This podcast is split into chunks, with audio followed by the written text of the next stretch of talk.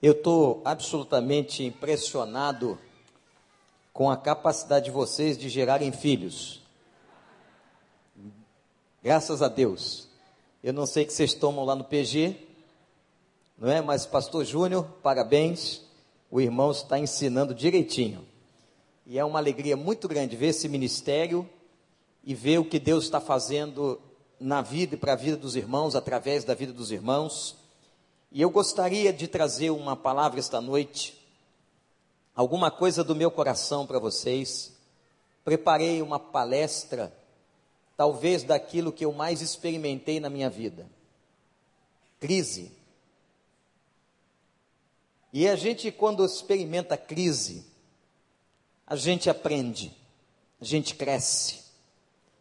E eu queria essa noite falar um pouquinho sobre isso, compartilhar com vocês, através dessas telas que a gente vai projetar aí, e perguntar aqui, vamos ver quem é que sabe qual foi o casal mais feliz da história da humanidade. Quem sabe? Qual foi o casal, nome do casal que foi o casal mais feliz na história da humanidade? Adão e Eva? Não. Segunda chance. Hã? Olha aqui, a justificativa da irmã Marta é razoável. Ela disse assim: Adão e Eva porque não tiveram sogras. É razoável, mas não é essa a resposta. Quem deu a segunda? Ninguém sabe, gente. Hein? José e Maria. Ah, que lindo, irmã. Romântico, mas não foi. Não foi, viu, Francine? Quem mais? Terceira chance. Abraão e Sara, também não. O casal mais feliz da face da terra foi Romeu e Julieta. Por uma razão, nunca se casaram. Cometeram suicídio antes do casamento. Não é verdade? Romance maravilhoso. Quem vai a Verona encontra a casa de Romeu e Julieta. Uma vez Amanda me fez colocar lá, tem um monte de coração. Você escreve do guardanapo em qualquer papel e coloca com um chiclete, né? Você coloca na parede, é uma tradição cultural daquela cidade, Verona, e ela me fez colocar com um chiclete, aquele papelzinho está lá, Vander e Amanda, está uma gracinha. Mas, gente, quem é que não enfrenta crise? Interessante que todos os casais da Bíblia, podemos falar de quem quer que seja, passaram crises muito difíceis na vida lembrar de Adão e Eva e saber que o primeiro homicídio numa família, num casamento, aconteceu exatamente, Dona Marta, na casa deles. Quando um filho matou o outro. Como não se lembrar, por exemplo, da casa de Abraão, que foi citada aqui. Mas lá na casa de Abraão, houve uma crise muito grande. E um dia Sara cansada do seu relacionamento e descrente e entrega o seu marido a outra mulher. Você faria isso, minha irmã? Foi na casa de Abraão. Lembrar, por exemplo, de Isaac, que gerou Jacó e Esaú, esses irmãos, que viveram num conflito dentro de casa há muitos anos. Você imagina a dor para um pai, a dor para uma mãe, que viam seus filhos brigando e se degladiando o tempo inteiro. Gente, família é um espaço para nós que somos fracos.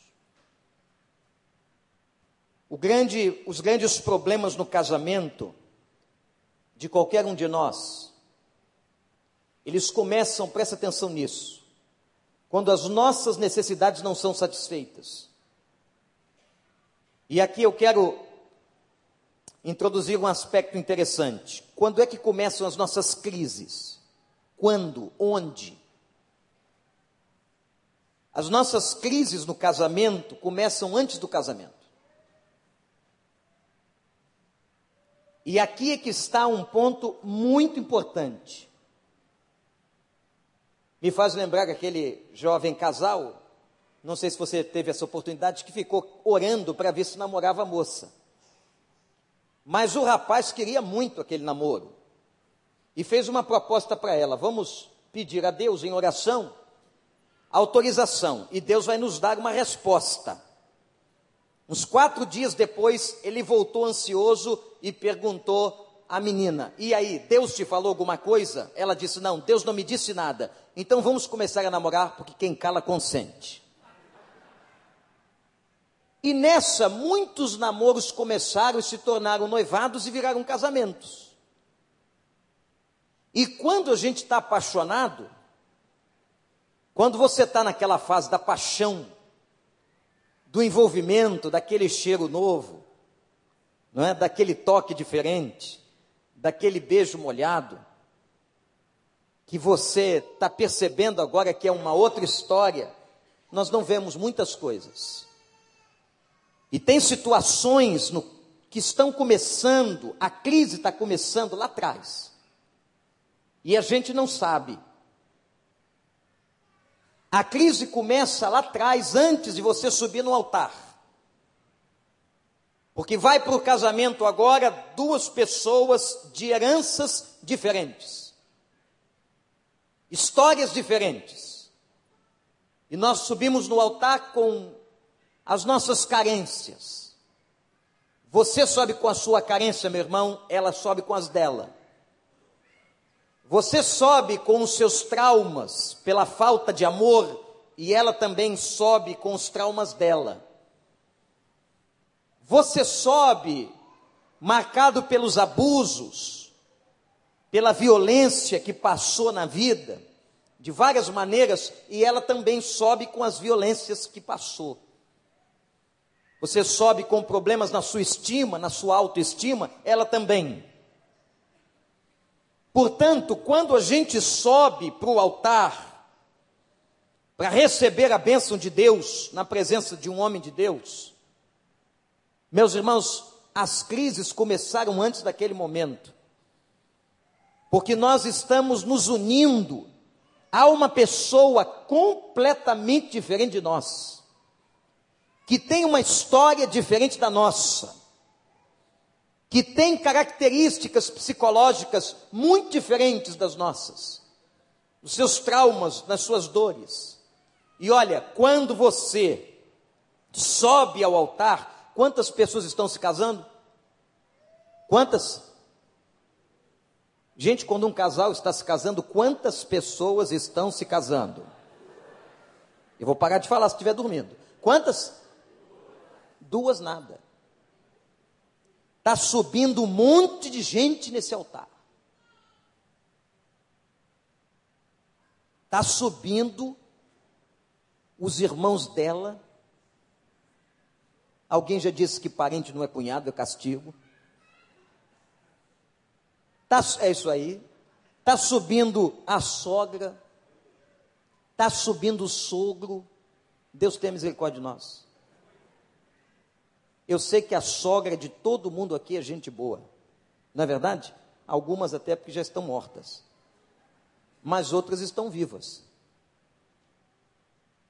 Quando sobe a sogra, os irmãos, o pai, os tios, está subindo família. E é uma outra realidade complicadora na relação conjugal.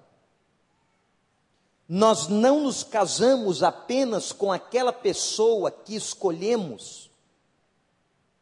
E alguns vão dizer assim: será que escolhemos? Existe hoje uma linha da psicologia que diz que a nossa escolha, a escolha de com quem vamos casar, tem a ver com a nossa história. Às vezes a escolha do marido tem a ver com o pai de uma mulher. Às vezes, a escolha da esposa tem a ver com a mãe daquele noivo. Será que realmente as escolhas que nós fizemos são escolhas absolutamente isentas? Eu creio que não. Mas tenho que, por honestidade, dizer a vocês que eu não sei e acho muito difícil que um terapeuta, um psicólogo, um psicólogo consiga responder essa questão. Até onde vai o grau desta influência? Até onde realmente nós sabemos que a nossa escolha teve fatores pré-determinantes. O fato é que quando você sobe para casar com alguém, vai um monte de gente contigo. Vai a mãe, vai o pai, vai os irmãos, vai a família e está todo mundo subindo junto. E você está se juntando a uma pessoa com quem você não conhece, uma pessoa nova, uma pessoa de características diferentes. E você sobe com a maior alegria. Portanto, as nossas crises conjugais, elas começam antes do casamento. Isso ajuda, gente. Ajuda em quê, pastor? Ajuda para que nós possamos compreender que as crises que vivemos são muito mais complexas do que podemos imaginar. Ora, gente, se eu estou vivendo uma crise no meu casamento, e essa crise tem relação com a minha estrutura de personalidade, essa crise tem relação com a estrutura da personalidade dela com duas personalidades que ainda não se ajustaram plenamente. Se eu tenho consciência que esta crise também tem esta influência, eu precisarei ter muito mais tolerância com a crise e no meio da crise. Mas isso é fato.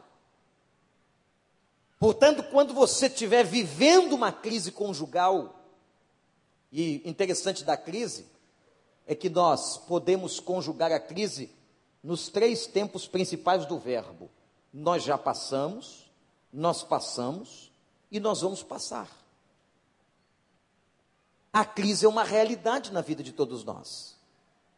Mas quando você enfrentar a crise, a primeira coisa que eu quero que você se lembre, que aquela crise que você está vivendo dentro de casa, aquele conflito, aquele movimento que está acontecendo dentro da sua família, ele não começou ali, não começou no altar, ele começou antes de você chegar na presença de um pastor, de um padre ou de quem quer que seja.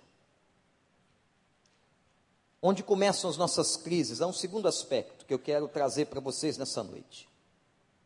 Segundo aspecto começa na inversão de papéis. Isso aqui para mim é muito sério. Nós estamos vivendo um tempo, irmãos, gente, que os papéis estão invertidos. Não temos tempo para falar disso aqui, mas houve um movimento que vem dos anos 60 para cá, que vai tirar a mulher de uma situação e colocá-la em outra situação. O movimento feminista dos anos 60 mudou a face da família. Aquela mulher que ficava em casa, cuidando da casa, cuidando dos filhos, e muitas vezes sofrendo calada, esta mulher vai dar vez, esta mulher vai agora mudar, e ela vai para a rua, ela vai assumir um emprego, ela vai ajudar na renda da família, ela vai delegar os seus filhos a outras administrações, e ela tem agora uma postura, 40 anos depois, completamente diferente do que tinha, por exemplo, em 1960. Eu não estou aqui entrando nos méritos positivos e negativos do fato. Eu estou fazendo uma constatação histórica que o movimento feminista trouxe. O problema é que esse movimento feminista que veio com uma face de libertação da mulher, ele acabou trazendo consequências muito importantes na vida do casal, na vida da criação dos filhos. Porque este movimento agora vai emancipar a mulher, e a mulher vai deixar o convívio absoluto da casa e vai ter que entregar a criação dos seus filhos em outras instâncias. Essa mulher agora vai trabalhar fora e alguns dos homens, lembram daqueles problemas psicológicos que eu mencionei, que vão para o início do casamento? Alguns dos homens com problemas na sua estima não vão suportar que ela trabalhe fora e que, por exemplo, ela ganhe mais do que ele. Não vão entender quando ligarem para o trabalho e ela disser assim: eu tenho que ficar até mais tarde, porque o doutor fulano de tal pediu para que eu ficasse aqui, e ela tem que sair do escritório às nove, dez horas da noite. Ou quando ela disser, eu tenho que ir com o meu chefe, com a minha equipe, que são só homens, para fechar um negócio numa reunião da empresa. Alguns homens não vão suportar essa estrutura, os filhos não vão suportar. E nesse movimento, na era do feminismo que vem da década de 60, gente, vai acontecer exatamente uma inversão de papéis. E em muitas casas o homem perde a sua liderança.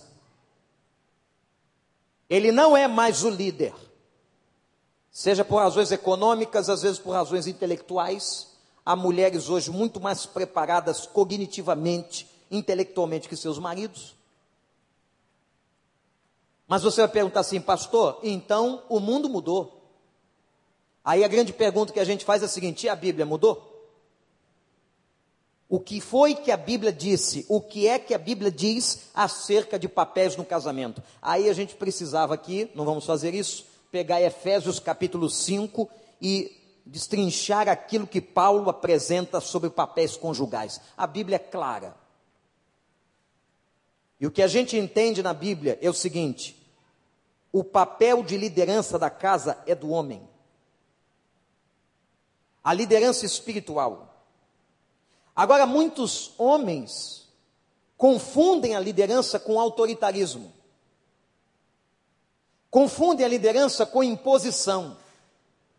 E a maior característica de um líder na Bíblia é ser servo. Preste atenção nisso. É aí que está o ponto. O homem que vai liderar a sua casa vai liderar como servo. Por isso que se encaixa no texto de Paulo: amai as suas mulheres como Cristo amou a igreja. Homens, como isso é difícil, não é não?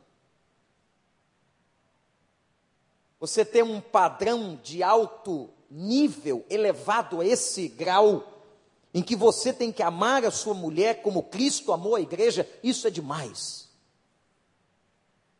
E aí Paulo diz assim: maridos, amem suas esposas, esposas, sejam submissas à autoridade e à liderança do marido. Esse tipo de conjugação na família hoje é extremamente difícil. Por quê? Porque nós estamos vendo um outro mundo, gente. Uma outra sociedade. A sua colega de trabalho não vive assim, o seu colega de trabalho, homem, não vive assim. Nós somos bombardeados por cargas absolutamente diferentes, e quando a gente chega no contexto da igreja, na vida cristã, diante da palavra de Deus, nós vemos uma outra coisa. E a família entra em crise, porque há inversões de papéis. Dizem que até lá no céu, não é? A mulher está mandando muito. Vocês sabiam disso? Quantas mulheres estão aqui que mandam nos seus maridos? Levantem suas mãos. Olha, temos algumas aqui que levantaram as mãos. Eu queria ver melhor o rosto de vocês. Mulheres que mandam nos seus maridos, levantem suas mãos. Olha, só a Marta, doutora delegada, tem mais uma irmã ali, Deus abençoe. Lá atrás, Deus abençoe. Diz que a situação está tão grave que no céu está assim também, pastor Júnior. E um homem chega no céu, aquele machão, e vai e vê que no céu haviam duas filas diferentes devia ser o lado brasileiro do céu, céu com fila, um negócio esquisito. Ele foi, entrou e ficou ali e perguntou: O que, que vocês estão fazendo aqui? Disse: Não, essa fila aqui é só para maridos que foram mandados pelas suas mulheres a vida, a vida toda na terra. Ele disse: Aqui eu não fico.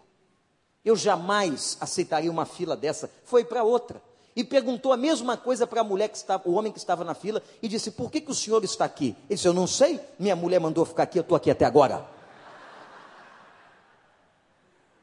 A crise é essa. Mas o problema da inversão dos papéis está causando crise dentro de casa. de homens que não assumem a postura de liderança, de mulheres que querem ser homem, ou querem o lugar do homem. E algumas chegam no gabinete e dizem assim: Mas, pastor, ele é um banana. Ela nunca disse para você, mas ela pode dizer para o pastor. Ela pode chamar o pastor Júnior e dizer: Pastor, meu marido não assume uma postura. Eu tenho que assumir a liderança da casa. E quando a gente fala de liderança, não é o cara que chega lá dando ordem, não, mas é aquele cara que é o sacerdote espiritual da família que levanta a voz em oração. Essa é a questão. Um homem que planta na sala ou na hora do almoço, diz: Vamos agradecer a Deus pelo alimento que nós temos. Para um homem que vai colocar ordem nos filhos, quando esses filhos estão fora de ordem, abusando inclusive da autoridade da própria mãe, é você, pai, que tem que fazer isso. Você é o macho da casa. Você é o líder. E é você, mulher, que não tem que colocar a calça de um homem e que não tem que achar que é você que tem que comandar o navio, mas sendo submissa àquela liderança espiritual. Quando a gente lê isso, entende isso, a gente compreende por que, que está em crise. Porque muitas casas, muitos lares, muitos casamentos vivem uma profunda inversão de papéis por influência cultural. Então eu quero que você vá anotando aí. A primeira razão, ou o primeiro lugar onde as crises começam é antes do casamento. Segundo, eu estou falando de inversão de papéis. Terceiro, uma espiritualidade pobre. Nós oramos pouco em casa. Mais um movimento que todo este essa transformação cultural trouxe para as nossas famílias. Tem maridos aqui que saem segunda-feira só voltam na sexta.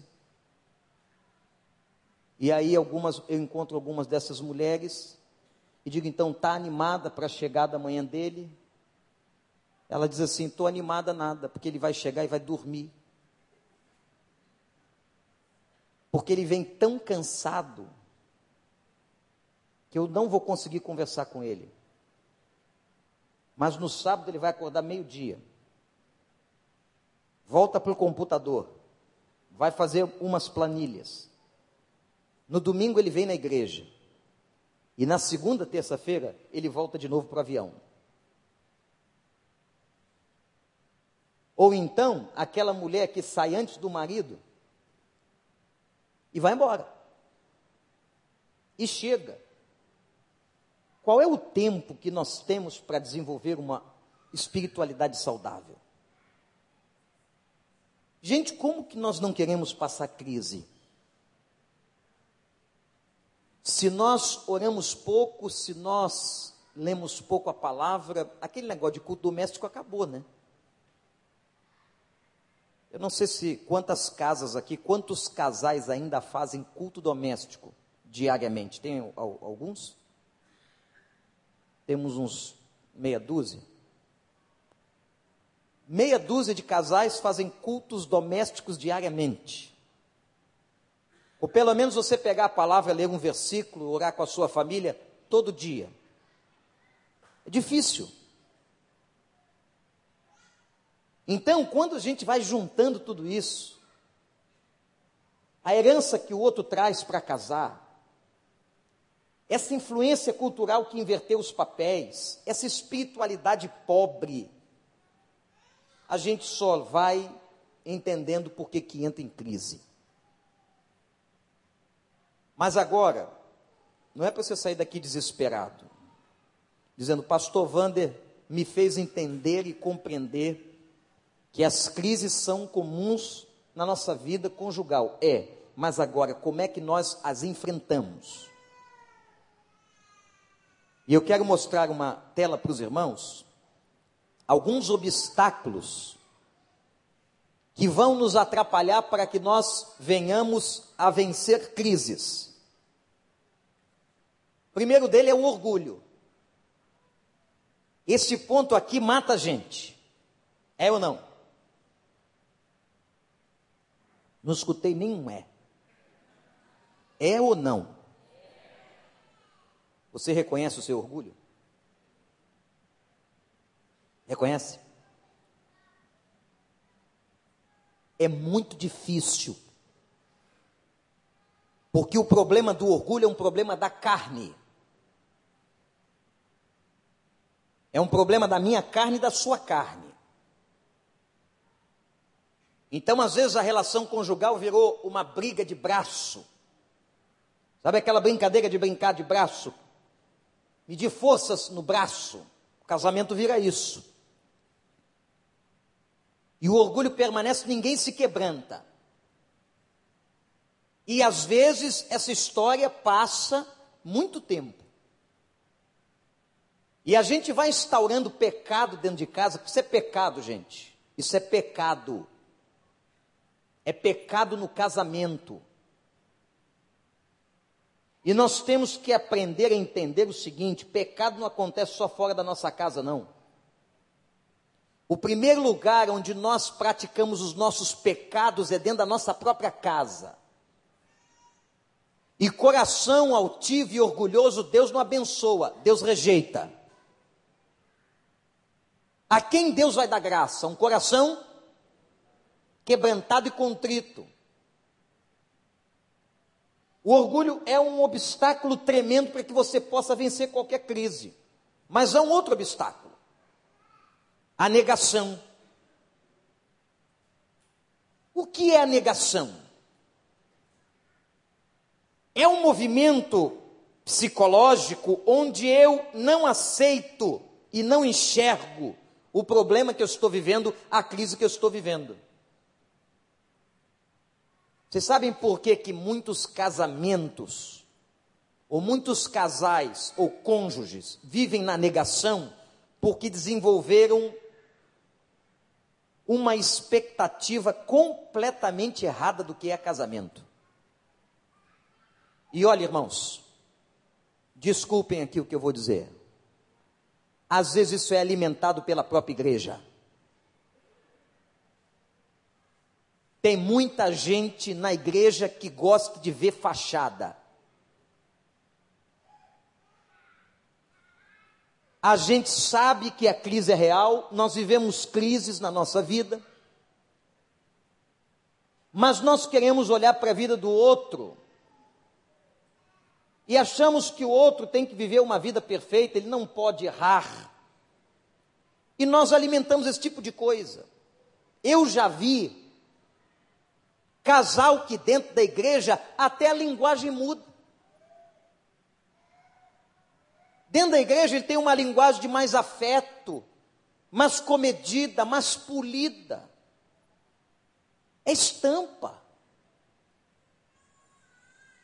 Nós temos muita dificuldade na igreja de tratar com um casal em crise. Estamos aprendendo isso agora, nos celebrando a recuperação, nos PGs. Talvez esta igreja tenha aprendido mais do que qualquer outra, pelas crises que o pastor passou. Mas nós temos muita dificuldade de tratar com crise. E como os outros não sabem lidar com a nossa crise, nós passamos a cera. Ficamos tão encerados e com uma camada de verniz que às vezes o que a gente vive na igreja é aquilo que não é verdade. E o pior, a gente não pode dizer. Não pode dizer, porque a pior coisa que pode haver num PG, pior coisa que pode haver no PG é gente com problema na língua. Que vai quebrar o pacto do silêncio daquele grupo e vai levar aquelas pessoas de fora do grupo aquilo que não tem que ser levado. E vai contar o que não tem que ser contado, e vai inventar o que não tem que ser inventado, e vai acrescentar onde não tem que acrescentar. A igreja tem, e quando eu falo igreja, não estou falando da nossa igreja, estou falando da igreja de Cristo, estou falando da experiência de colegas de ministério, estou falando da experiência de famílias nas igrejas. A igreja tem dificuldade de lidar com casais em crise. E porque tem essa dificuldade, ela tem uma tendência a achar, ou ver, ou querer ver, alguma coisa extremamente polida. Quando você vê um casal que está ali, fazendo uma força danada para vender uma perfeição, duvide. Que casal que um dia, num convívio da igreja, não solta uma farpa, que casal que um dia não está diferente, que casal que um dia ele levanta e ela fica sentada. Que casal que um dia uma lágrima não rola dos olhos de um dos dois. Que casal, gente. E eu quero dizer a vocês que a gente só vai ajudar o casamento dos nossos irmãos quando nós encararmos as crises de frente. Quando nós olharmos para as pessoas e entendermos que elas são tão gente como nós. O meu irmão está em crise, meu irmão está chorando em casa. Seus filhos estão chorando. Eu vou orar com ele e por ele. Às vezes não é para você, casal, dar conselho nenhum. Mas é para você, casal, colocar a mão no ombro do outro e chorar junto. Porque há momentos que não adianta falar nada. Mas a gente casa com uma expectativa que às vezes a própria igreja constrói de um casamento que não existe. De um casamento completamente irreal. De um casamento que é uma farsa. E parece que às vezes na igreja nós desfilamos essas farsas. E nós temos muita dificuldade quando vemos alguém, um casal, sofrendo, em crise. A gente tem muita dificuldade de aceitar. A negação não ajuda e se torna um obstáculo para você vencer as crises no seu casamento. A melhor coisa que você tem de fazer é dizer o seguinte: eu estou em crise. Outra coisa que eu considero um obstáculo é a acomodação. Aquela frase de você dizer assim, não tem jeito. O problema que eu estou vivendo, pastor, é tão complicado que não tem jeito. Você não vai dizer isso para mim. Para mim, você não consegue dizer. Uma vez eu perguntei a Deus por que, que Ele me deixou passar por certas coisas e continuar sendo pastor. Eu podia estar fazendo outra coisa, gente. Perguntei com tanta honestidade ao Senhor por várias vezes, Pai, eu posso continuar como professor universitário. Eu posso continuar como psicólogo, eu posso dirigir um táxi, eu não tenho qualquer problema com qualquer tipo de trabalho, pai. Qual é a tua proposta? E uma vez Deus usou um homem muito simples. E disse assim: talvez só você vai entender quando alguém entrar no seu gabinete e contar certas coisas. Só você que passou vai compreender a extensão da dor. E ele disse mais: talvez agora muito mais pessoas te procurem pelo fato dos teus sofrimentos. E, gente, isso aconteceu. Eu nunca atendi tantos casais nos últimos dez anos da minha vida como eu tinha atendido até então. E quando entra agora uma mulher, um homem, e vai compartilhar a dor, pelo menos de alguma forma eu sei o que ele está sentindo, o que ela está sentindo. E eu posso ser muito mais veemente dizer assim para eles: não se separem. Eu posso contar algumas coisas de sofrimento, de solidão, de mão de Deus, de peso espiritual. e dizer a eles assim: Eu sei o que eu estou dizendo. Eu vi a mão do Senhor pesar na minha vida. Eu vi a mão do Senhor me interpor e dizer assim: você não vai sair daqui.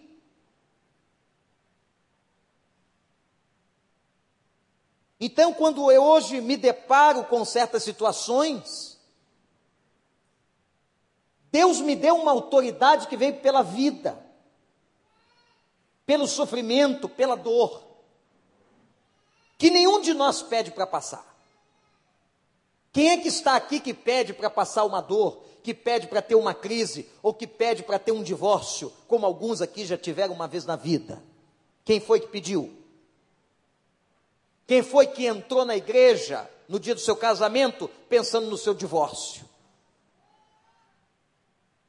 Quem foi que entrou pensando no seu sofrimento?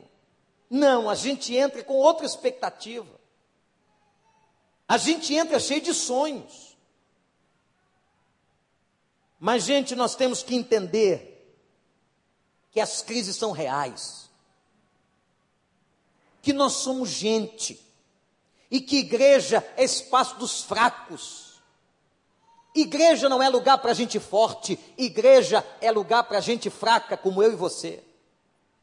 Quando Jesus disse: Vinde a mim, todos os que estão cansados e oprimidos e sobrecarregados, a igreja está cheia de gente assim, cansada, oprimida e sobrecarregada.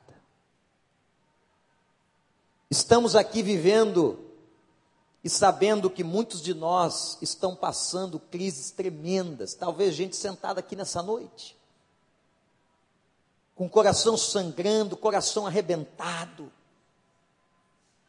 E eu quero dizer a você que está se sentindo assim, primeira coisa que eu quero te falar, não desista do seu casamento. E a segunda coisa, lute com todas as suas forças em nome de Deus para salvar a sua casa.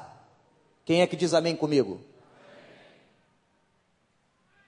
o orgulho, a negação, a acomodação, a mentira. A mentira que a gente usa,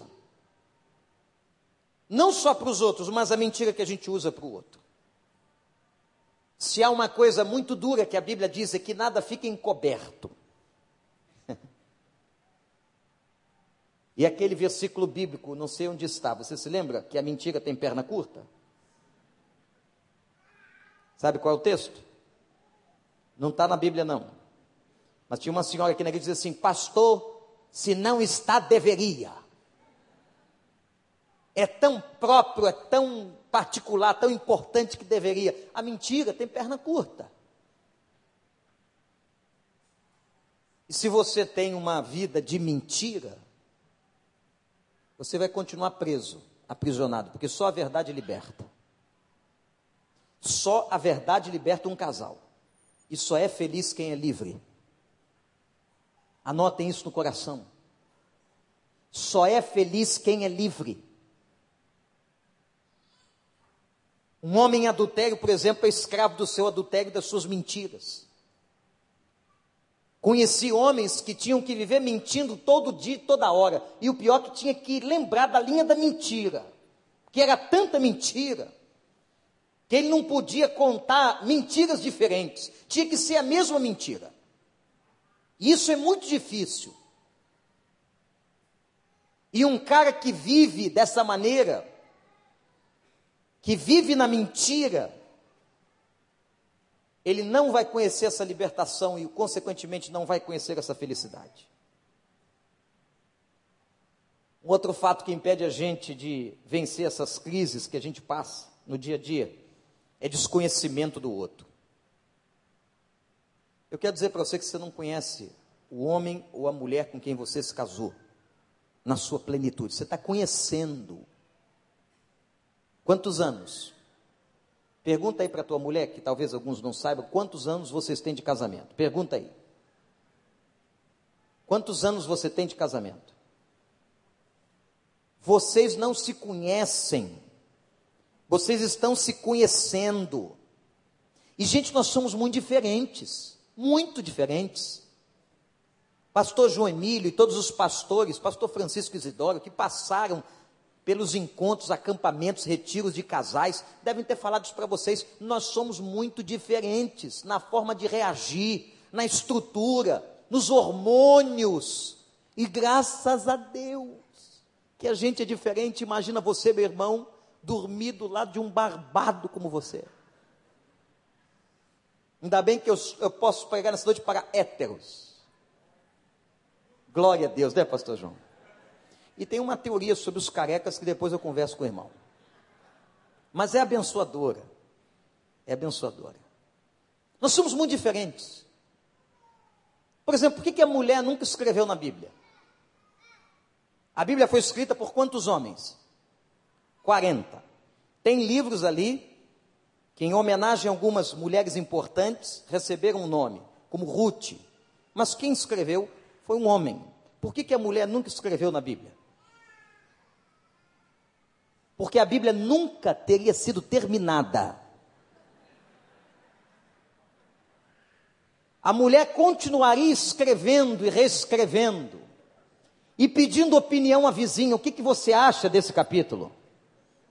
A gente não teria a palavra pronta. É ou não é, irmãos?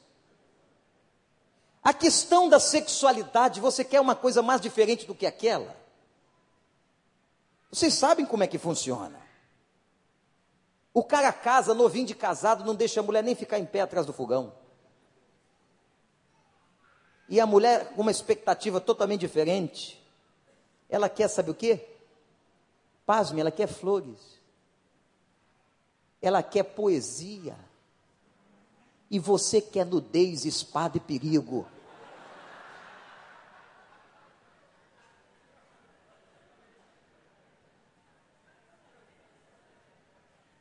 Enquanto ela está botando cheirinho no quarto, a flor arrumando, você está lá no banheiro pensando um monte de bobagem que vai fazer com ela.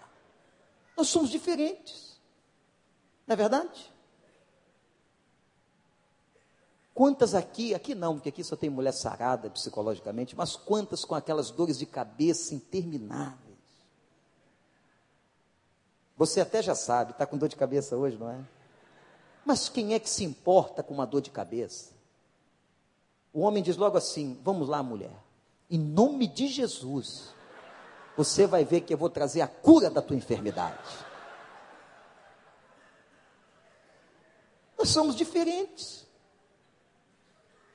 No trato com os filhos, nós somos diferentes.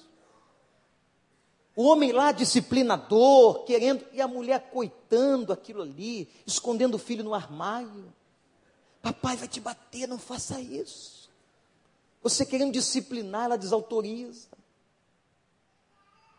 ela é afetuosa, ela é carinhosa. E nós não somos assim. Essas diferenças na nossa forma de viver, de falar, aparecem todo dia.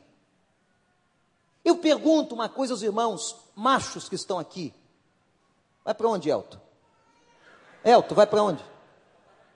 Olha, inversão de valores, vai botar remédio aonde, menino? Misericórdia. Eu estava falando de quê? Ah, vocês são machos. A gente convivendo com aquelas diferenças da mulher, a mulher em casa, eu pergunto para vocês, machos, quem é que entende de verdade sua mulher? Levanta a mão. Aí, mulheres, olhem para isso. Vocês não são entendidas nem pelos próprios maridos, porque é difícil. Teve um caso que aconteceu numa igreja aqui vizinha, de que um, um gênio apareceu ao pastor, vocês souberam disso? O gênio apareceu e perguntou para o pastor: o que, que o senhor gostaria? Ele disse: Eu trabalho no centro da cidade, com esse trânsito, faço uma ponte do recreio até o centro, para que eu possa genialmente ir com meu carro até lá. O gente disse: Isso não posso fazer. Vai mexer nessas obras todas que estão sendo feitas. Esse trem que vai andar aqui no meio, não posso. Pede uma outra coisa. E o homem pediu: Então me faça, pelo amor de Deus, entender minha mulher. O gênio disse para ele: Qual é a largura da ponte que você quer? Gente, por que, que a gente não entende? Porque a cabeça é diferente. A lógica da mulher não é a nossa lógica. E olha que eu levei muitos anos para entender isso. Como é que é, pastor João? Muito, pastor João, falei, falei isso com expressão. Você já viu ele falar isso? Muitos anos.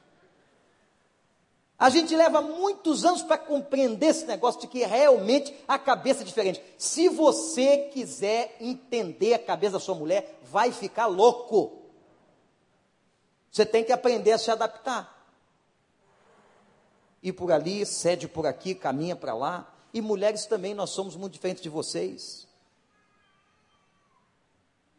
A gente não conhece o outro.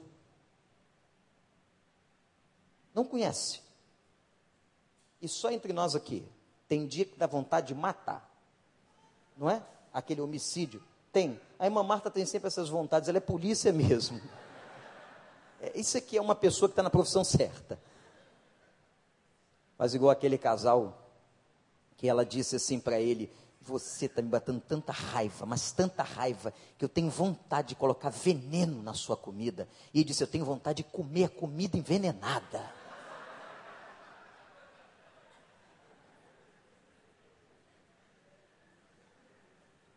Diz que um cara colocou um, um outdoor, solteirão, solteirão, colocou outdoor aqui na Recreio dos Bandeirantes.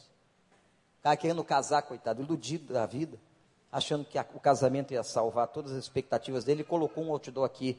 Eu quero uma mulher para me casar. Botou o e-mail. No dia seguinte, mais de um milhão de acessos, dizendo assim: fique com a minha, fique com a minha. A minha é uma bênção. Leve a minha com você ainda pago um salário mínimo. Que isso, gente? Nós somos diferentes. Agora, o sexto ponto é, é, do, é de doer. São as nossas enfermidades. Atrapalham profundamente resolução de problemas no casamento. As nossas ansiedades, a ansiedade não deixa você escutar. Ansiedade traz compulsão. Eu sei que as mulheres aqui não têm isso com o negócio de comprar de dinheiro, mas tem outras mulheres no planeta que têm. Já teve, tivemos casos de uma mulher que chegou em casa com um par de muletas. Quando o marido chegou na sala, desesperou-se. Meu Deus, o que aconteceu com o Pedrinho, com o Joãozinho? Ele começou, o que está acontecendo? Ele ficou nervoso. Ela gritou da cozinha: Fica tranquilo, estava na promoção. Vai que alguém precisa amanhã. Ansiedade faz você comprar o que não precisa, não consegue escutar o outro. Patologias dos medos, hoje as fobias estão tomando conta de muita gente. Inventaram uma doença nova nessa geração, a síndrome do pânico. Doença que só tem tratamento com medicação psiquiátrica, atingindo muitas mulheres dentro da igreja depressões,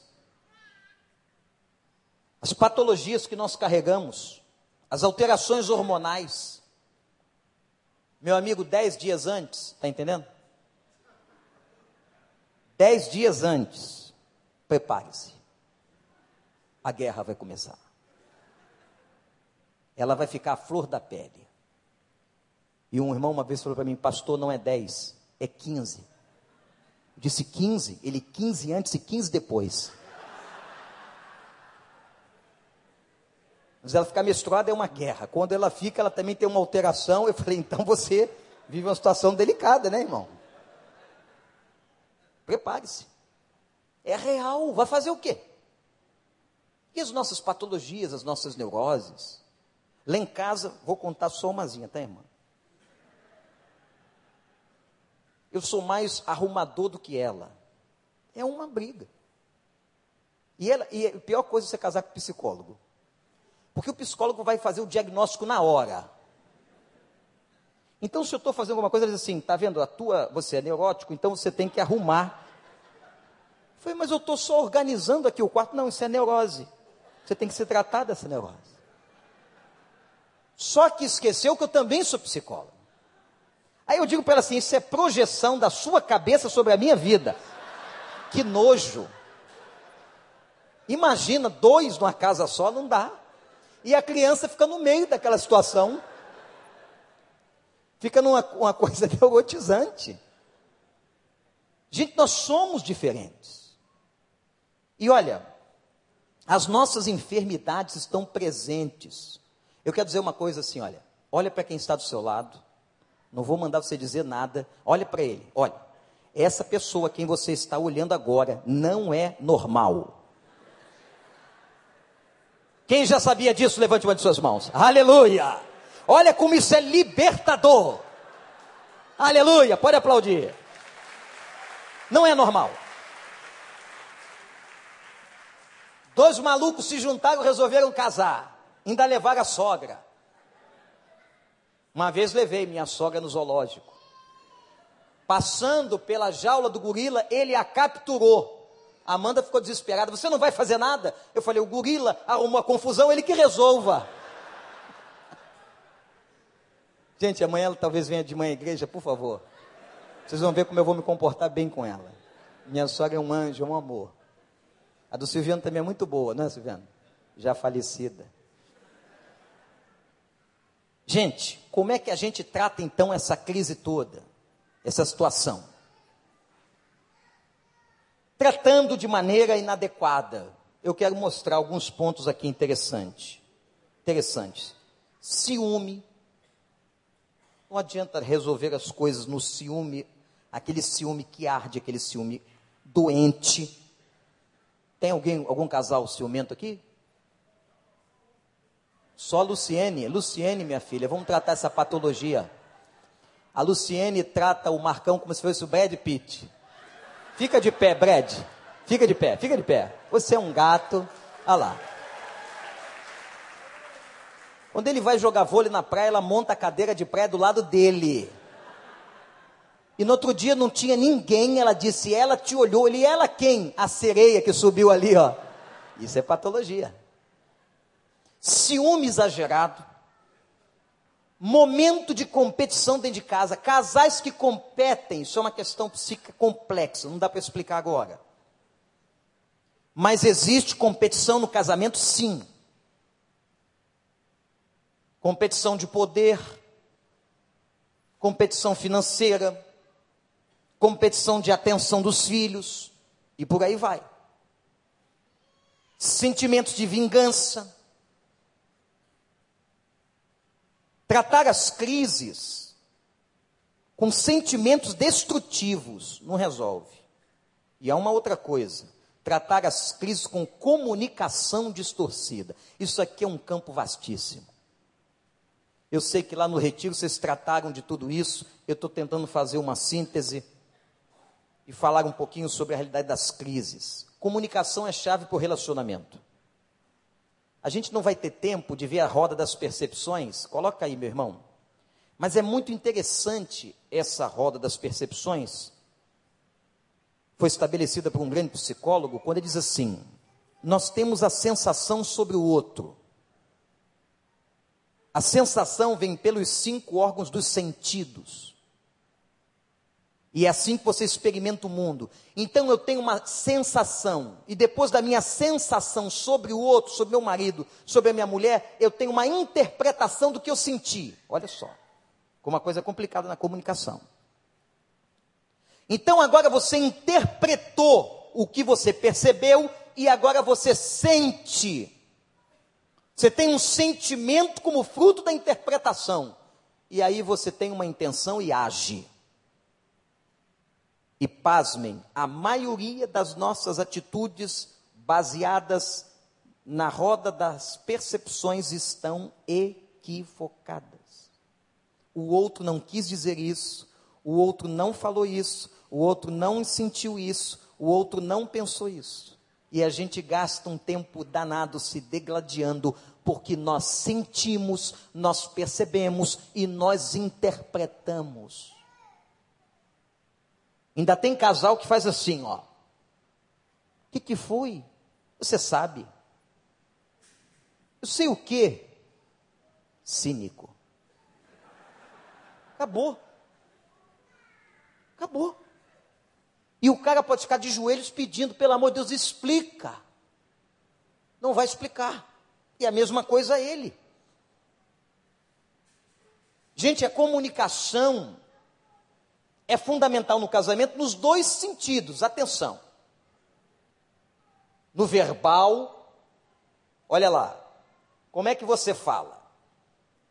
Agora, mulheres vão imaginar, não vão, não vão olhar nem para ele, pelo amor de Deus, agora. Que pode ser que você se lembre de muita coisa dê um soco na cara dele. Você vai se lembrar. E os homens vão lembrar agora como é que ela fala: agredindo, chorando, ameaçando, culpando sempre.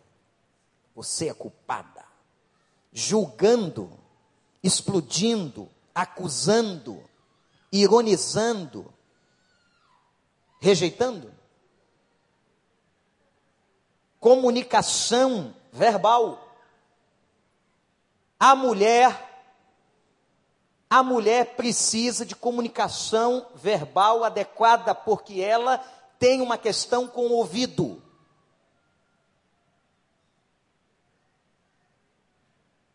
Ela capta de uma maneira importante para ela.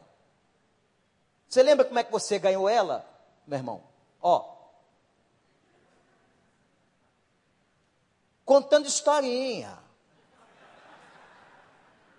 Levou para o shopping, contou historinha. Algumas nem eram verdades.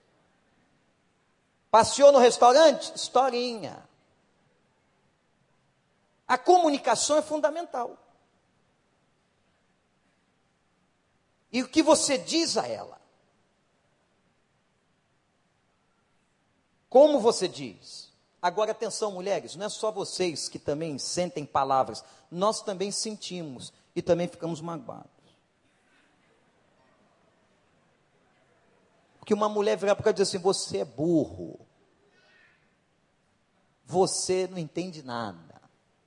Você é um derrotado. Já pensou um negócio desse? O que, que você faria com uma mulher dessa, marido? Manda onde? Larga para lá, Marcelo. Faz isso não, meu filho. Alguém pega. Ainda mais a tua, novinha, bonita. A outra. Qual é a primeira coisa que vocês fazem quando vocês estão em crise? Primeira atitude emocional e comportamental de um casal. Hã? Como é que é? Separa, cala a boca, silêncio, cortou comunicação. É assim, Shell?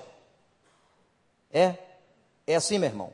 Brigou, como é que você faz? Ele faz assim, ó. Eu não sei o que isso significa, mas eu imagino que ele se cale. Elton, faz o quê?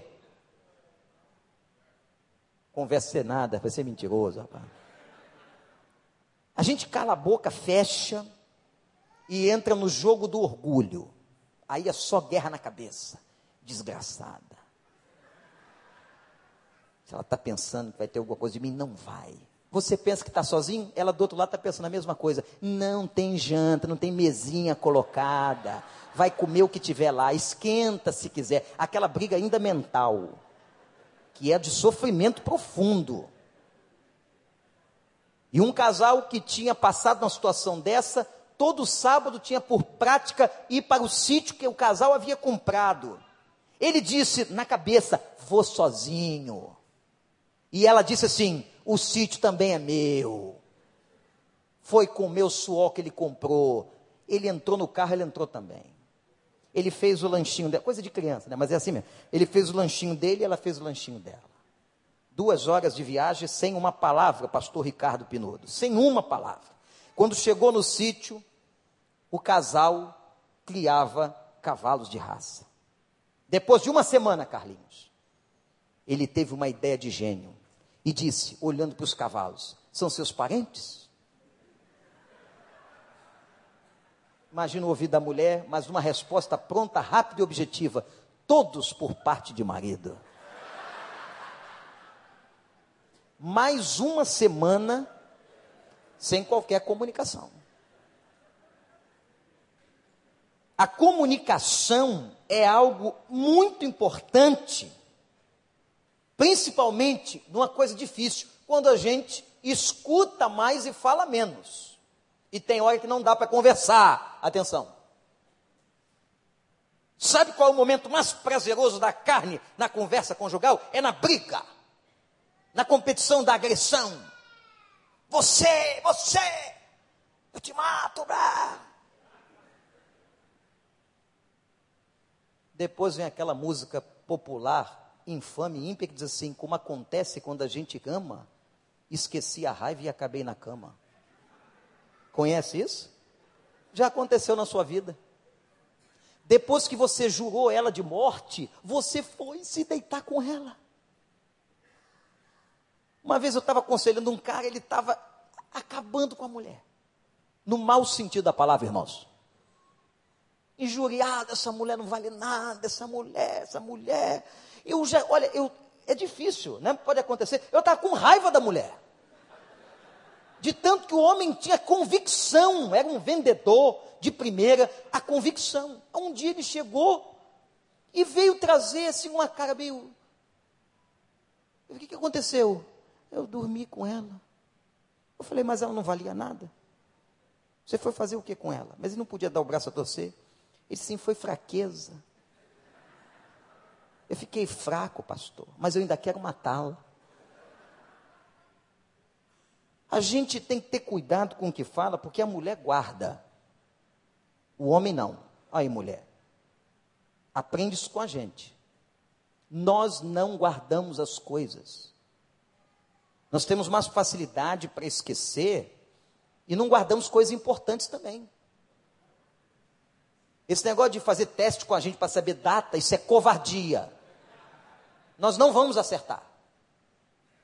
Quando foi o primeiro beijo? Que noite onde a gente estava? Ah, peraí. A comunicação,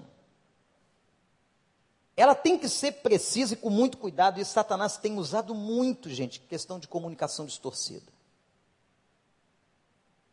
Eu disse isso, não queria ter dito, mas eu disse, mas não foi. E o cara, depois da briga toda, ainda vai. Já viu aqueles caras não sei se tem alguns aqui que depois da briga vem com a Bíblia. Quebrou o pau com a mulher, chamou ela de tudo.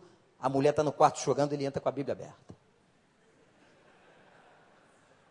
Mulher, fala para mim, o que, que você quer fazer com um cara desse? Hein? Tacar a Bíblia. A Martinha, mais uma vez, participando da sua maneira saudável, da sua maneira bastante carinhosa. Ela disse que mete a Bíblia na cara dele. Eu, o que eu já ouvi aqui da Marta, eu tô, vou orar mais pelo Franco. Porque o dia que o Franco cometer qualquer torpeza, ele está morto, preso, no mínimo. Linda chega, quer ouvir a palavra? Vou te dar um texto para tu ruminar aí. Ruminar. Passar essa noite, em vez de chorar, lê. Lê aí. Mas como tu não conhece Bíblia, eu vou dizer onde está. Cântares de Salomão 1:9. As éguas do carro do faraó, eu comparo a você, meu amor. Olha, isso pode parecer uma caricatura, mas tem cara que entra com a Bíblia aberta depois da confusão. E a verdade é que o que a Marta disse tem sentido. Tem mulher que tem vontade de tacar a Bíblia na cabeça do cara. Agora, e a comunicação não verbal? Me deram a palavra tarde, está ficando mais tarde. Mas como a noite é longa, amém? Um animado sempre machão lá atrás. Comunicação não verbal. Silêncio, os olhos, o corpo, o sorriso, o beijo, o abraço. Mas eu quero só chamar a atenção para aquilo ali: sexualidade como arma. Isso aí é mais mulher que gosta de fazer, por causa da natureza. Tem um negócio na Bíblia que diz assim: só se apartem sexualmente por consentimento mútuo para a oração. Paulo era santo mesmo, né? Agora nós não vamos ter vida sexual porque nós vamos orar. Um tempo de jejum, comunhão com Deus, pelos nossos filhos. Mas Paulo diz assim: que esse tempo seja pequeno, para que o diabo não vos tente. Mulher, quando você usa sexo como arma, você está dando brecha de Satanás na vida dele. Você está dando uma mãozinha, está ajudando. Existem questões muito graves envolvendo sexualidade no casamento. É uma outra palestra, é um outro tempo, é uma outra coisa. Mas a gente tem que cuidar disso. Casais que hoje não fazem mais sexo. Ouvi certa vez de um pastor dizer que a vida sexual de um casal é tão importante quanto a vida devocional. Casal que não tem tempo para a sua vida sexual. Mulher que está toda hora tendo algum probleminha, mas não se trata, não resolve a questão. Não vai a um médico, não busca ajuda. Homens igualmente. Nós estamos hoje desenvolvendo uma geração de impotentes, em potencial. Garotos de 20, 25 anos curtindo sexualidade com Viagra, Cialis e etc remédios fortíssimos que mexem com a estrutura do corpo, que devem ser usados no momento certo, na hora certa, da maneira certa. Sexualidade é problema sim. É maneira de comunicar. E tem mulher que usa sexualidade como arma dentro do casamento. Brigou comigo? Não tem. E ela faz aquele negócio, vocês têm esse poder. E o cara vai subir na parede. Ele vai ficar mais nervoso dentro de casa, hein? Alguns quebram um copo na mão.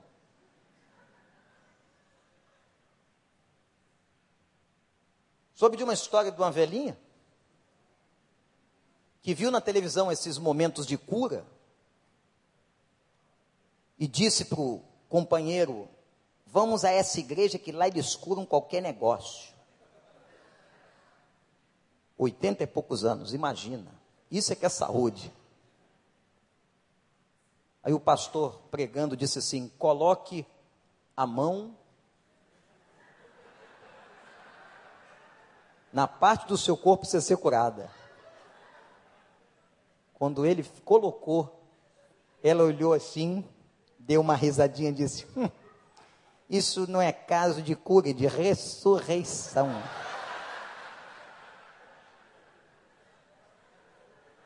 Isso é caso de ressurreição. Sexualidade é problema sim. Como é que está a sua vida sexual? Não responda, pelo amor de Deus, aqui em público. Como está? Quantas vezes você tem vivência sexual com seu marido? Pastor Irlande uma vez contou uma história das mais dramáticas que já ouvi.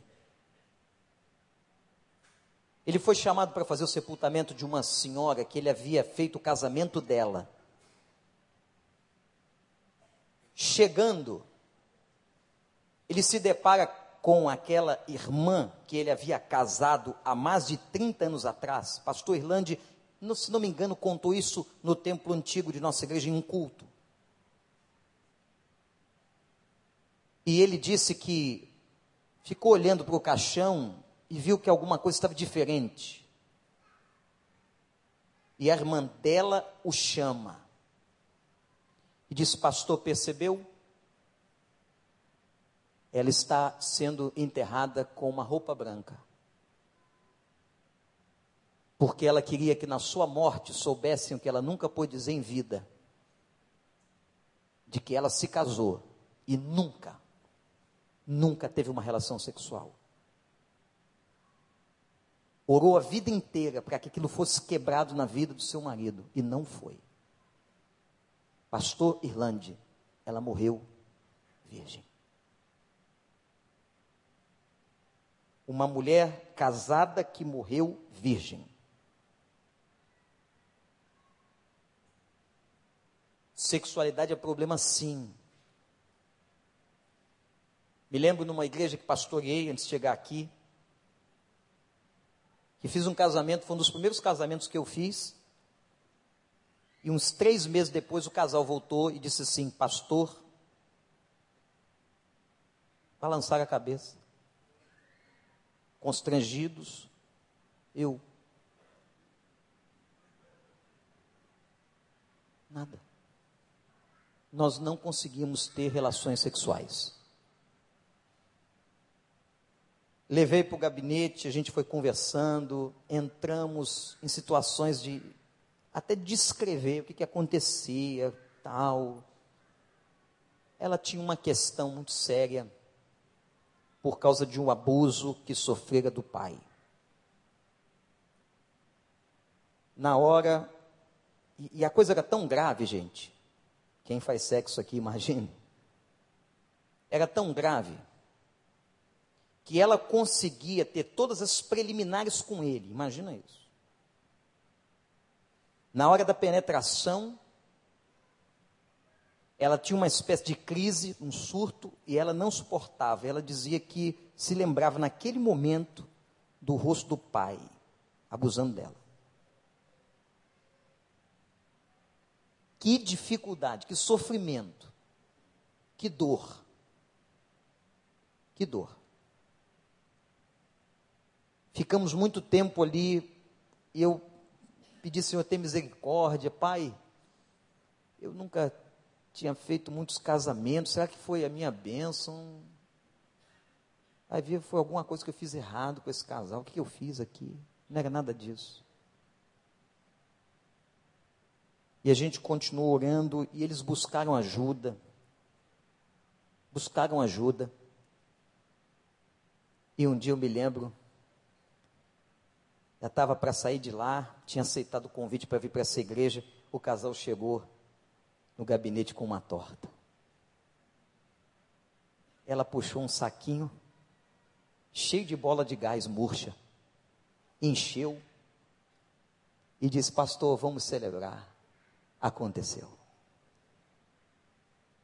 Nunca mais vou esquecer daquele momento, daquele casal celebrando diante de Deus, levar uma tortinha para o pastor,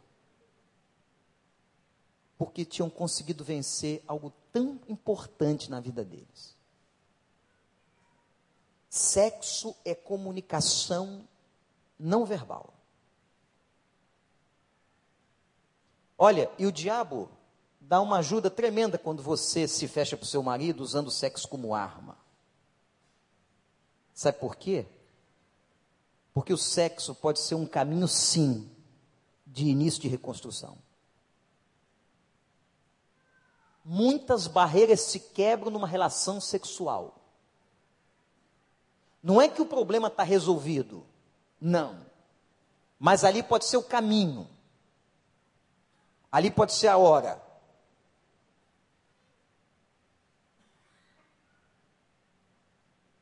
A sexualidade tem que ser tratada por nós com muito cuidado. Eu vou caminhar para o fim. Amizades equivocadas. Quanta gente com amizade que está aí mais atrapalha seu casamento do que ajuda. Enfim, gente, como tratar as crises? Vou passar aqui muito rápido. Reconheça e identifique o seu problema. Busque ajuda de um terapeuta, de um médico, de um pastor, de um conselheiro, tenha mentoria no seu casamento. Quero repetir: casais que estão aqui, tenham mentoria no seu casamento. Não vivam isoladamente. Tenham alguém em quem possam confiar. Terceiro, busque o Senhor. Faça da sua casa um altar, ore, vigie. E quero dizer uma coisa aqui que parece Parece óbvia. Mas a gente tem que aprender. Ninguém muda o outro.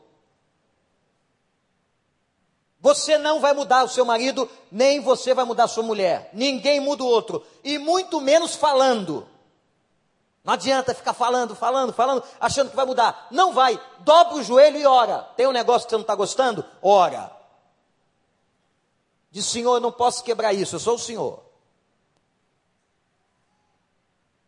Eu tenho certeza que no meu casamento com Amanda, nós começamos a vencer muitas batalhas quando nós aprendemos a orar mais e tentar do que tentar ficar mudando o outro. Não dá para ficar mudando o outro, você não muda ninguém. Fecha as brechas. Não confia na tua carne, não. Esteja na tua igreja, no teu PG, com os teus irmãos. O lobo gosta, o leão gosta da ovelha que está longe do rebanho. Eu tenho muita preocupação com você, casal, que vem à igreja uma vez por mês. Desculpe, mas é com todo carinho pastoral que eu falo contigo. Faz isso não. Nós temos que ter nossa igreja, temos que ter o nosso povo. Temos que ter mentoria, temos que ter ajuda. Só o poder de Deus mantém casamento. Amém, gente? Repete essa frase comigo. Só o poder de Deus mantém casamento. De novo. E lembre o seguinte: temos que arrancar agora, e eu quero fazer esse convite para que a gente conclua: arrancar as nossas raízes de amargura. Porque a, a, a amargura contra o cônjuge aprisiona. E onde tem amargura não tem paz em casa. Um casal que guarda ressentimento não experimenta paz. A gente precisa aprender a perdoar. Palavra mais importante, que tem muita gente com dificuldade de dizer, inclusive eu e você. Eu errei. Essa palavra é terapêutica. Essa frase é restauradora. E lembre-se de uma coisa: todo casal, todo cônjuge causa ferida no outro, todo cônjuge. Mas o grande lance, o grande segredo é saber pedir perdão. Tem gente que nunca pede perdão, porque lá no fundo nunca erra. E a senha é essa: eu errei perdoar todos os dias. Perdoar é uma decisão, perdoar não impõe condições. Perdoar não manipula, perdoar não barganha, perdoar é ato de obediência, perdão é experiência espiritual, é curador, é abandonar a dívida, cultivar o amor. E a Bíblia diz que o amor cobre uma multidão de pecados. A gente precisa no casamento casar todo dia. O ato que você fez há 5, 10, 20, 30 anos atrás tem que ser repetido. Se a gente não casar todo dia, a gente começa a se separar. E eu quero desafiar você a tirar os entulhos da sua vida. Entulho é aquilo que está lá presente, atrapalhando vocês de crescer, que faz a gente perder tempo. Entulho é lixo. Entulho tem que ser jogado fora. Talvez tenha alguém aqui com entulho. E Deus pode remover essa noite. Abaixa a sua cabeça. Casamento saudável é aquele que é capaz de curar as feridas que ele mesmo gerou.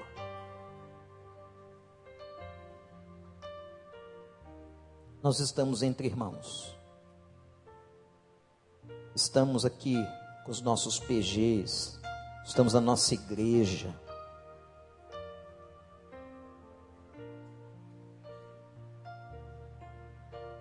Eu queria orar por você que tem ainda entulho no coração.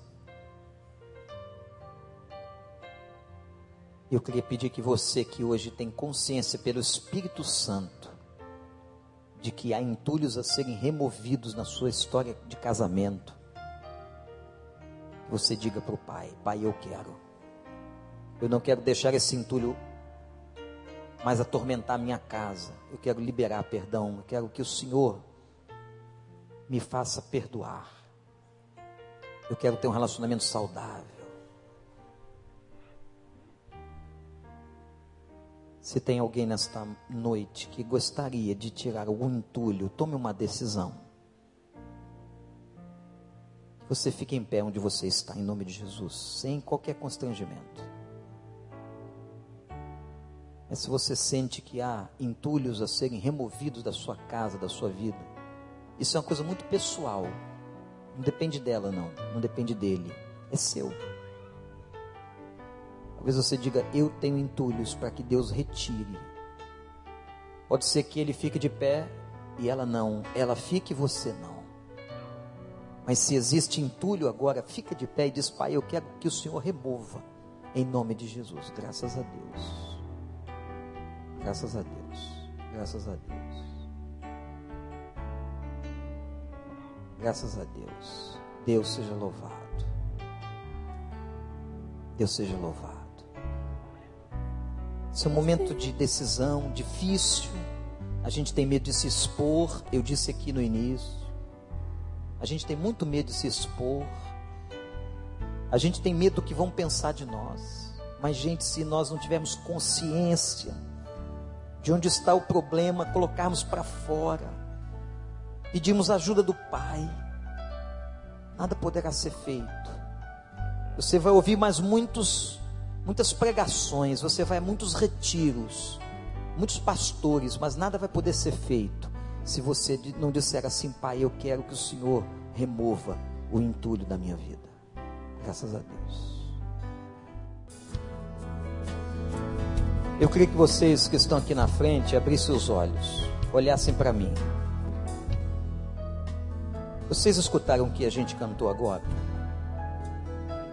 Vocês estão olhando para cá, para um casal, que o casamento estava completamente morto.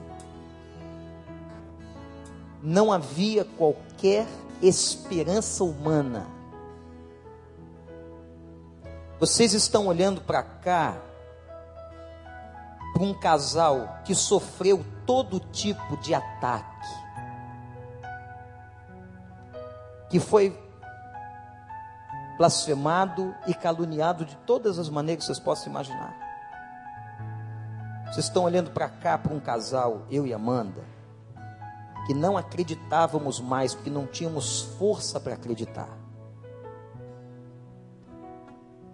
Vocês estão olhando para um casal que teve gente que se dizia crente, que torceu para que esse casamento chegasse ao final.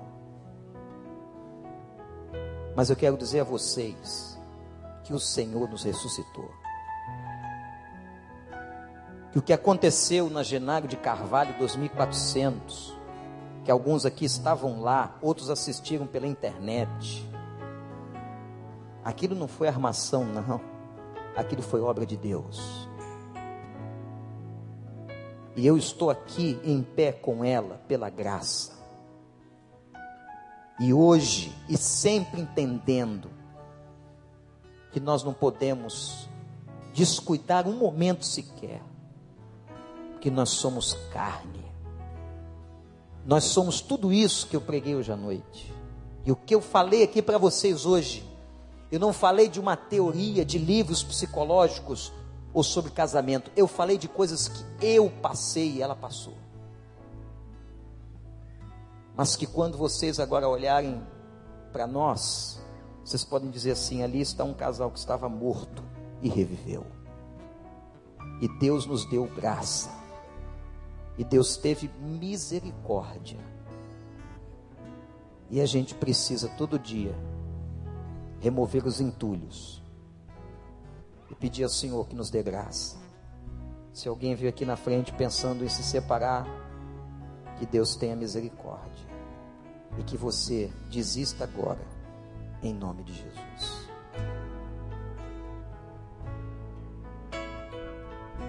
Eu senti no coração de compartilhar uma pequena experiência que eu tive e no meio de muito sofrimento. E se o Senhor quiser usar para sua vida hoje, amém por isso. Wander já colocou algumas coisas aqui. Nós tivemos muitas dificuldades, muitos sofrimentos, mas eu vi um momento que eu acho que eu nem nunca compartilhei com ele. Um momento específico de Deus agir de uma forma diferente na nossa vida. Um dia eu estava na minha casa e eu estava sofrendo muito. Eu estava moída. E eu falei assim para Deus: Deus, tem uma igreja de 3 mil pessoas que vem o teu nome muitas vezes através da nossa vida. Tem o meu filho, nosso filho Gabriel. Então sempre eu coloquei assim, primeiro lugar a igreja, segundo lugar o nosso Gabriel, terceiro lugar as minhas necessidades. E eu, naquele dia, naquela noite, eu falei assim para Deus: Deus, eu quero colocar uma coisa aqui diante de ti.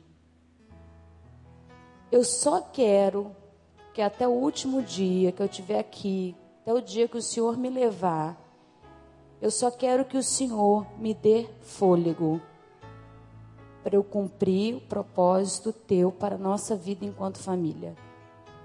Eu só pedi fôlego para Deus.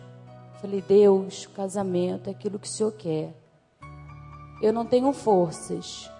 Eu não tenho forças sequer de orar.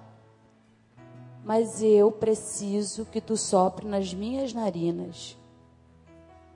E depois daquele dia eu coloquei para Deus, Senhor, eu só preciso que tu continue soprando em mim para que eu possa ter força para caminhar com meu marido, com Gabriel, para que a gente possa cumprir a sua obra. E a partir daquele dia eu vi algo diferente em mim, muito especificamente a partir daquela oração. Então eu coloco para você que eu também já me senti moída, o Vander também. Nós também já nos sentimos num momento em que não havia mais esperança. Mas houve um momento na minha vida em que eu não era mais prioridade. Naquele momento eu não era mais prioridade. Eu disse para Deus que eu não importava, não me importava se as minhas necessidades enquanto jovem, enquanto mulher, em, meus sonhos, não importava se algum dia eu ia ter alguma coisa concretizada, mas eu não ia desistir. Eu só precisava do fôlego dele. Eu desisti. Naquele momento, para Deus, eu desisti de qualquer projeto, de qualquer sonho, de mulher, de, de pessoa, porque nós temos necessidades, expectativas. E se isso puder te ajudar, o que me fez prosseguir e, e, e, ter bênçãos de formas sobrenaturais na minha vida e na minha vida enquanto família foi quando eu decidi abrir mão de mim, das minhas necessidades, do meu eu, de tudo para o Senhor, para não envergonhar o nome do Senhor, para ter minha família, o ministério que a gente tem, pelo nosso Gabriel. Então que isso possa ser. Eu queria compartilhar isso com você. Não sei como você está, mas eu sei que se você pedir fôlego para Deus, Ele sopra nas tuas narinas, porque sopra na minha. Que Ele possa soprar hoje em você, homem, você mulher, na tua família. Pai, eu quero te agradecer, primeiramente, pelo que o Senhor fez na minha vida. O Senhor me levantou dos mortos, soprou numa casa de vale de ossos secos e teve misericórdia do teu servo. E teve misericórdia da tua serva. E agora, Pai, tem tantos que estão aqui trazendo seus entulhos.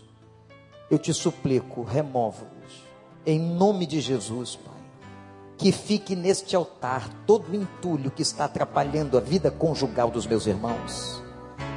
Que caia por terra as artimanhas de Satanás dentro das casas. Os pensamentos, as conclusões equivocadas. Ó Deus, os sentimentos de mágoa, de ira. Ó Deus, que fique tudo aqui e que haja um renovo nesses casamentos em nome de Jesus. Renova o amor, Renova, Senhor, como renovaste um dia a vida de Lázaro, que veio para fora diante da tua palavra. Ó Deus, agora fala a esse coração, levanta para a glória do teu nome e liberta, Senhor, e que haja paz nessa casa. Abençoe todos que estão aqui na frente, Senhor, honestos, com o coração aberto, dizendo: Pai, eu preciso do Senhor. Ó oh, Pai, vem, acode, dê graça em nome de Jesus. A cada casa, a cada família, as crianças dessas casas, ó oh, Deus, abençoa e restaura, como o Senhor também tem feito na nossa casa, em nome de Jesus. Em nome de Jesus.